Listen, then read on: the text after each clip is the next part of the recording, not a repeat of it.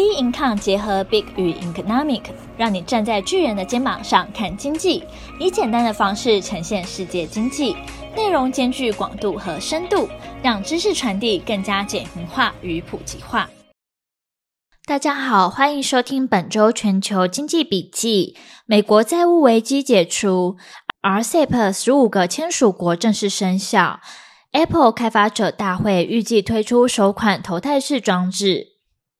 美国公告强劲的就业数据，债务危机解除。六月二号，美国劳工统计局公布五月的经济数据，五月失业率从四月的三点四 percent 上升至三点七 percent，高于市场预估的三点五 percent。即使创七个月来的新高，但仍极接近四月所创的一九六九年来最低水准。整体失业人数增加四十四万人至六百一十万人。总就业人数减少三十一万人，至略高于一点六亿人。由于失业率仍偏低，在人力供应不足下，使雇主提高待遇，招募其所需要的人手，让五月的平均时薪较四月上升零点三 percent 至三十三点四四美元，符合预期。五月非农就业人数增加三十三点九万人，高于市场预估的十九万人，人数连续三个月增加。在劳动力参与率方面，五月份是连续第三个月维持在六十二点六 percent，仍处于二零二零年三月以来最高水准。劳动市场人力、劳力市场人力供应依旧紧张。以上数据显示，联准会可能在两周内不升息。强劲的非农就业报告之外，美国众议院投票通过债宪法案后，六月一号参议院以六十三票赞成、三十六票反对。火速通过两党折中的在线法案。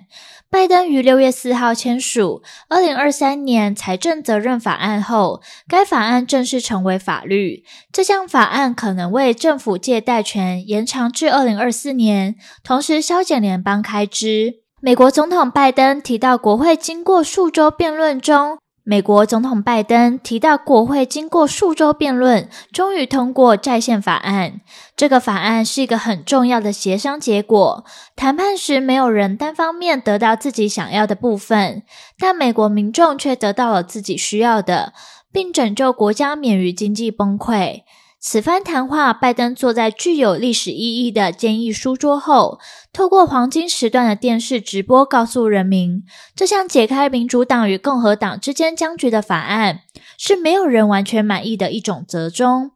同时称赞这份跨党派的协议是美国经济与民众的重大胜利，避免因为美债违约可能引发市场恐慌、大量失业和经济衰退，影响遍及全球。尽管法案及时过关，美国经济的信誉仍受到打击。国际信评机构惠誉表示，虽然美国已通过在线法案，仍暂时将美国的 AAA 信用平等留在负面观察名单。投资人对于美债上限的戏码宣告落幕，以及好的经济数据激励美股冲高。六月二号的收盘，道琼工业指数暴涨七百零一点一九点，收在三万三千七百六十二点七六点，创今年以来最大涨幅。S M P 五百指数上扬六十一点三五点，收在四千两百八十二点三七点。纳斯达克指数上涨一百三十九点七八点，收在一万三千两百四十点七七点，是二零二零年一月以来最长连涨的记录。本周三大指数周线全数收红。随着美股走高，有华尔街恐慌指数支撑的芝加哥选择交易所波动指数 VIX 暴跌至二零二零年二月以来最低水平，从去年的平均二三跌至目前的十五以下。根据职场所 CME 的 FedWatch 工具最新统计指出，目前交易员押注 Fed 在六月会议上维持利率不变的几率为七十一点三 percent，不过七月升息几率则逼近五成。这周来有多名官员表态，倾向本月会议应暂停升息，借此评估经济现况，作为日后利率决策的基础。RCEP 十五个签署国正式生效。六月二号起，区域全面经济伙伴协定 （RCEP） 对菲律宾正式生效，宣告 RCEP 对东协十国和中国、日本、韩国、纽西兰、澳洲等十五个签署国全面生效。将互相实施关税减让。RCEP 自二零二二年一月一日起开始陆续生效，十五个成员国中，菲律宾搭上最末班车。这意味着 RCEP 十五个签署国完成生效程序，相互实施关税减让，其区域总人口 GDP 总值。货物贸易金额均占全球比重约三十 percent，二十二亿人口，生产总额达二十六兆美元，约全球三成的 GDP 和贸易量，成为全球规模最大的超级经济圈。预计运用十年左右，达成九十 percent 的商品零关税。由中国主导的 RCEP 中国贸促系统签发超过二十二万份 RCEP 的原产地证书，涉及金额九十点七三亿美元，预计为中国产品在 RCEP 进口成员国减免关税约一点三六亿美元。根据中国商务部研究院的中国实施 RCEP 一周年评估报告显示，二零二二年，中国与 RCEP 其他成员进出口总额为人民币十二点九五兆元，年增七点五 percent，占中国外贸进出口总额的三十点八 percent。二零二三年一至四月，中国与 RCEP 其他成员进出口总额为四点一二兆元，年增七点三 percent，占中国外贸进出口总额的三十点九 percent。RCEP 为中企带来实实在在的红利和实惠。且将在中国对外开放提供强劲的助力。RCEP 生效实施一年多来，成员国之间的关税下降，使货物贸易成本明显下降，促进伙伴国区域内的产业链、供应链、价值链的深度融合，同时也吸引外资。二零二二年，中国实际利用 RCEP 其他成员投资额两百三十五点三亿美元。年增二十三点一 percent。二零二三年一至四月，中国利用 RCEP 其他成员投资额近八十九亿美元，年增幅约十三点七 percent。面对 RCEP，菲律宾却延迟了一年才迈出向前一步。原因在于农业是重要的因素，因为 RCEP 国家除了日本之外，对菲律宾的农产品出口均超过进口量。一旦区域的边境贸易开放，菲律宾担忧农业的竞争力受冲击。如今，菲律宾排除障碍，RCEP 的十五个成员国全员到位。各界评估，RCEP 全面生效，迈入新里程，将振兴因中美贸易冲突与疫情重挫的亚太区域经济，也将首度促成中日韩市场开放，开启东北亚与东南亚的经济整合新时代。未来，东协与中日韩之间的经济合作将更深化。Apple 开发者大会预计推出首款头戴式装置。